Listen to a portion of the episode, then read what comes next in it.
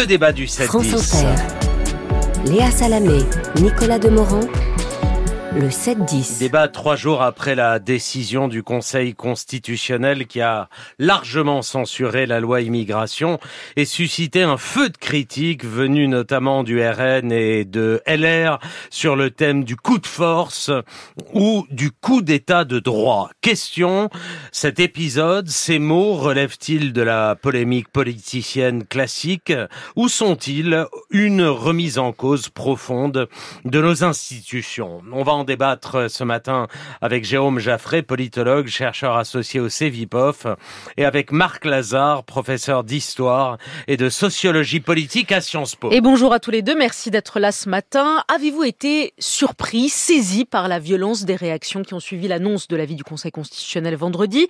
Euh, Est-ce que ce sont les propos habituels qui vous semblent relever des décibels politiques habituels ou y voyez-vous une vraie attaque de la démocratie française Marc Lazare? Je n'ai pas été surpris parce que le scénario a été écrit à partir de la fin du mois de décembre. Et je pense que la journée du 25 janvier 2024 euh, va rester comme une des pages sombres de l'histoire de la Ve République. Pourquoi à ce point?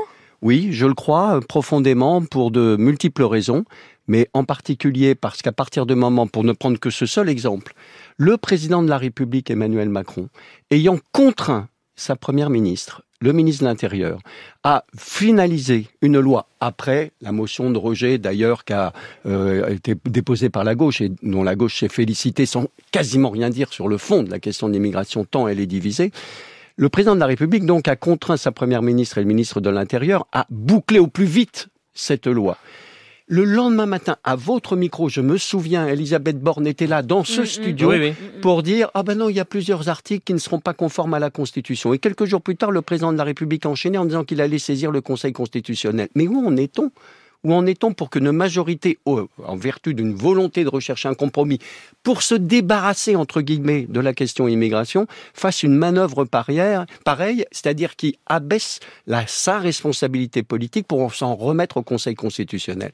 Et donc il était certain que du côté de l'opposition, et en particulier le Rassemblement national et la droite, on allait évidemment se réjouir de la décision du Conseil constitutionnel parce que leur objectif depuis le début, c'était de mettre un certain nombre de ces dispositions. Pas toutes, on peut discuter. Donc pour vous, tous les partis politiques, tout le monde a une responsabilité, toute la chaîne. Et, peut-être aussi le Conseil constitutionnel, on y reviendra. Mais et, donc effectivement, on a ces attaques euh, sur l'état de droit. Et hmm. c'est pour ça que je dis que c'est une journée sombre, parce que dans l'opinion, n'oublions jamais que 70% des Français soutenaient les mesures et ne comprennent plus. Vous comprenez ce que ça veut dire pour beaucoup de gens Croyez-vous qu'ils savent ce que ça veut dire des cavaliers législatifs? Donc là, je pense que c'est une journée vraiment grave pour notre démocratie. Journée grave, journée sombre pour notre démocratie. Jérôme Jaffré, vous euh. partagez les mots de Marc Lazare? Oh, des journées sombres, il y en a beaucoup. Hein, donc... Euh, on va pas, on va pas forcément retenir une plutôt que l'autre. C'est l'ensemble du débat qui laisse un goût de cendre. Euh, parce qu'effectivement, si vous voulez, l'erreur de la gauche, voter une motion de rejet préalable avec le Rassemblement national et les républicains empêchant le débat, laissant le texte issu du Sénat être le seul texte de référence, c'est une erreur complète, assurément. Euh, c'est euh, le rôle du Sénat est excessif dans cette affaire car il a injecté une proposition de loi dans un projet de loi, ce qui évidemment est condamnable juridiquement et le Conseil constitutionnel ne pouvait pas laisser passer cela. Et puis le cynisme effectivement euh, d'Emmanuel Macron, disons-le franchement, euh, renvoyant vers le Conseil constitutionnel pour sauvegarder son gouvernement et sa majorité en disant mais tout cela de toute façon nous allons demander au Conseil de jouer un rôle de nettoyeur, ce qui n'est pas le rôle normalement du Conseil constitutionnel. Enfin, il y a la complexité de la décision du Conseil pour l'immense majorité des Français. Mais c'est ce que j'allais vous dire. Vous pensez sérieusement que les Français, vous, vous êtes choqués par toute la séquence, comme c'est le terme désormais, on appelle ça une séquence. Vous, vous êtes choqués profondément par tout ce qui s'est passé à la fois au Parlement, puis ensuite le, président de la République qui saisit le Conseil constitutionnel, l'arrêt du, euh, l'avis du Conseil constitutionnel qui est un avis ultra technique et qui décide, en gros, de censurer trois dispositions sur le fond, mais le reste, en gros, ils sont sur 30 dispositions en disant c'est des cavaliers législatifs. Vous pensez sérieusement que les gens savent ce que c'est qu'un cavalier législatif Sérieusement, non. Ouais, ben voilà. Euh, ne pensons pas. Et du coup, effectivement, les leaders ont beau jeu de dire, mais comment dire que le regroupement familial n'a pas de lien avec l'immigration? Comment dire que le problème de, euh, du, euh, des expulsions n'a pas de lien avec l'immigration, etc. Alors que juridiquement, euh, un amendement corrige un article dans un projet de loi, et il faut donc trouver l'article du projet de loi qui permet de faire passer l'amendement. C'est le béaba juridique, mais c'est effectivement incompréhensible. Alors derrière, nous avons effectivement, et je pense qu'on va en parler, la gravité exceptionnelle des réactions qui aboutit à une mise en cause profonde des institutions de la cinquième et du Conseil. Alors justement, coup de force, dit euh, Jordan Bardella, coup d'état de droit, dit Laurent Vauquier. À une autre époque, on aurait peut-être pu parler euh, du gouvernement des juges ou d'une justice politique. Ces mots-là, est-ce qu'ils vous semblent nouveaux? Et là encore, est-ce que quelque chose de nouveau s'est passé vendredi, Marc Lazare? Oui, avec- Dans l'usage même de ces mots. Oui, avec les Républicains. Venant de Monsieur Vauquier. Je vais être un peu polémique. Normalien, major à l'agrégation d'histoire, brillant élève à Sciences Po, brillant énarque, conseiller d'État, ministre, qui se permet de faire ce type de déclaration, euh, coup d'État euh, euh, juridique, coup d'État Coup de droit d'état de droit. coup d'état de droit et C'est pas sa état première, profond. pas Et oui, c'est un homme qui État devient profond. habitué à cela. Et état profond. Alors il faut dire ce que ça signifie pour les auditeurs. C'est une formule qui vient des États-Unis, qui euh, sous-entend qu'il y a une forme de complot d'un certain nombre d'élites dont il fait manifestement partie, mais pour le moment, parce qu'il a le projet de se présenter à l'élection présidentielle, il dénonce. Et je constate que cette notion d'état profond comme par hasard, je la retrouve dans la bouche de Madame Giorgia Meloni, qui, devant un certain nombre de ses difficultés actuelles à gouverner, même si elle bénéficie d'une grande popularité encore aujourd'hui, ne cesse d'attaquer lo stato profondo, l'état profond, c'est-à-dire tous ceux qui seraient dans le complot au niveau national ou au niveau européen. C'est grave de la part d'un parti qui, normalement, est le parti de gouvernement, les Républicains. C'est jouer Jérôme véritablement avec le feu. Vous êtes, Ça- vous êtes choqué également ou finalement l'heure est au populisme et à la langue populiste également, ce que ça fait va Laurent plus loin. Ça va plus loin. Dans son entretien aux Parisiens donné vendredi, Vauquier déclare dans les situations de blocage, quand une Cour suprême censure une loi, il faut donner le dernier mot au Parlement. Alors là, c'est énorme, si vous voulez. D'abord, on voit pas pourquoi Vauquier voudrait être candidat à l'élection présidentielle. Il faut qu'il soit candidat à la fonction de Premier ministre et de chef de la majorité, si le Parlement doit avoir le dernier mot. Et puis, il peut y avoir des parlements antidémocratiques à un moment donné.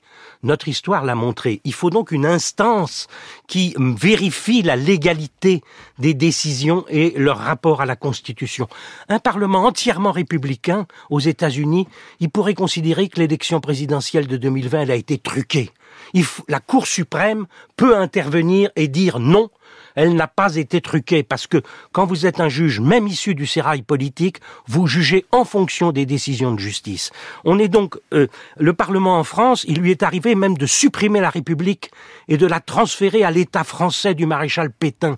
Si une instance existe pour dire qu'une décision pareille est nulle et non avenue, ça n'empêche pas bien sûr Pétain de gouverner la France, mais est-ce que ça n'aiderait pas un général par exemple à Londres qui euh, mène la lutte contre euh, cette abdication? Donc on voit bien, on ne peut pas accepter cette idée que le Parlement a forcément et toujours le dernier mot, c'est un abaissement de la démocratie. Marc Lazare. Oui, ben c'est bien ce qui est en cause, du coup, euh, je rejoins Jérôme Jaffray de ce point de vue-là, c'est effectivement les règles et l'organisation de la démocratie libérale et représentative.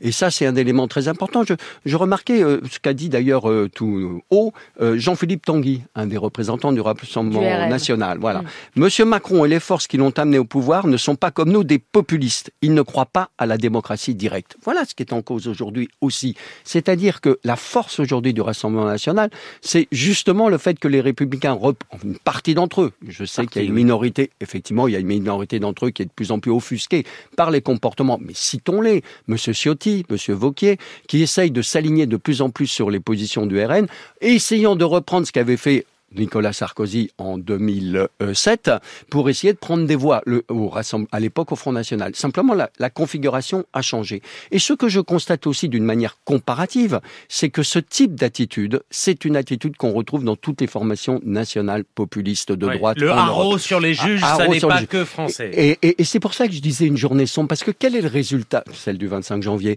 quel est le résultat de cela? C'est ce qui va se passer, ce qui se passe d'ores et déjà dans la perspective des élections européennes, où le sujet de l'immigration n'a pas été résolu comme l'espérait Emmanuel Macron. Au contraire, il va rester comme le scotch euh, du capitaine Haddock. Euh, ça va être encore plus fort de ce point de vue-là. Deuxième point lié à ce qu'on a entendu tout à l'heure avec David Jez, les questions justement de l'environnement et du Green Deal, le pacte vert, qui est dénoncé par les formations de droite radicale et par euh, la droite maintenant, les républicains, et le tout enfin, la critique des formes d'organisation de la démocratie au niveau national. La Cour constitutionnelle, c'est des personnes désignées, politisées, alors que nous, nous l'expression du suffrage universel, doublée d'une critique de la forme d'organisation de la démocratie. Vous partagez le pessimisme de Marc Lazare, euh, Jérôme Jaffray Vous êtes Ce qu'il faut bien comprendre, en tout cas, c'est un enjeu extrêmement fort des prochaines années.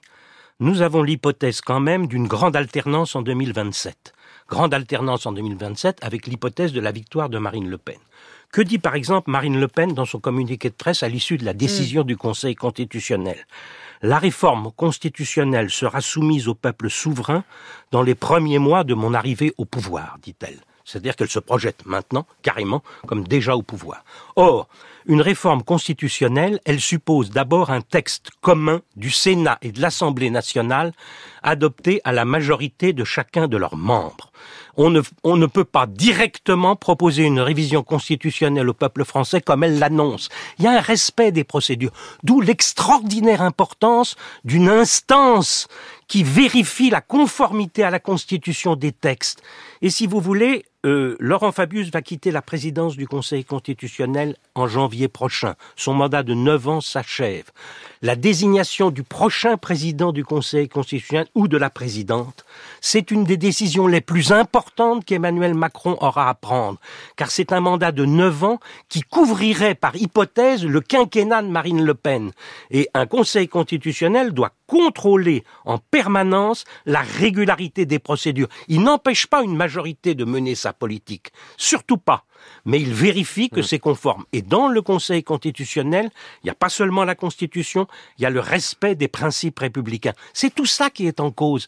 C'est pour ça que c'est pas des jours sombres, c'est des jours d'une importance extrême pour la suite, me semble-t-il. Excusez-moi de vous poser la question comme ça, mais nos institutions sont-elles solides, Marc Lazare? Euh, Oui, je le crois, et en même temps, s'il y a un côté bénéfique de toute cette crise, peut-être, c'est euh, la possibilité de véritablement mettre sur le tapis devant l'opinion publique dans les années qui nous séparent de la prochaine échéance présidentielle, justement des règles, des formes de la démocratie. Je crois que là, il y a véritablement une nécessité impérieuse. C'est-à-dire qu'on voit que nos institutions, euh, bien sûr, selon moi, ont une forme de solidité, surtout en manière, là aussi, si on prend euh, de manière comparée, mais qu'elles ne suffisent plus, que l'efficacité ne suffit plus. La grande euh, force de ces formations nationales populistes aujourd'hui, c'est à la fois la demande de réessayer de, de répondre, pardon, à la demande d'autorité, je dis pas d'autoritarisme de la part des Français en l'occurrence, mais aussi d'avoir plus de transparence et d'intervention dans la vie démocratique. Donc il est plus que temps que les formations démocratiques qui restent soient capables de répondre à cet enjeu, c'est-à-dire de dire quel type de démocratie on doit avoir, quel type de réforme institutionnelle pour ne pas laisser à ces formations nationales populistes justement en quelque sorte le monopole de la solution miracle que celle qu'a rappelé euh, Jérôme Jaffray en citant Madame Marine Le Pen. Solide les institutions, euh, d'un mot Jérôme Jaffray? Heureusement qu'elles le sont les institutions institutions solides, mais c'est le bien commun des Français. Et les Français considèrent que la participation démocratique est insuffisante. Ça, c'est une des grandes données. Euh, le référendum d'initiative partagée sous le contrôle du Conseil constitutionnel, comment se fait-il qu'on ne corrige pas son, sa quasi-impossibilité d'être mise en exercice? Il ne faut pas non plus considérer que tout va bien, ce n'est pas vrai. Merci.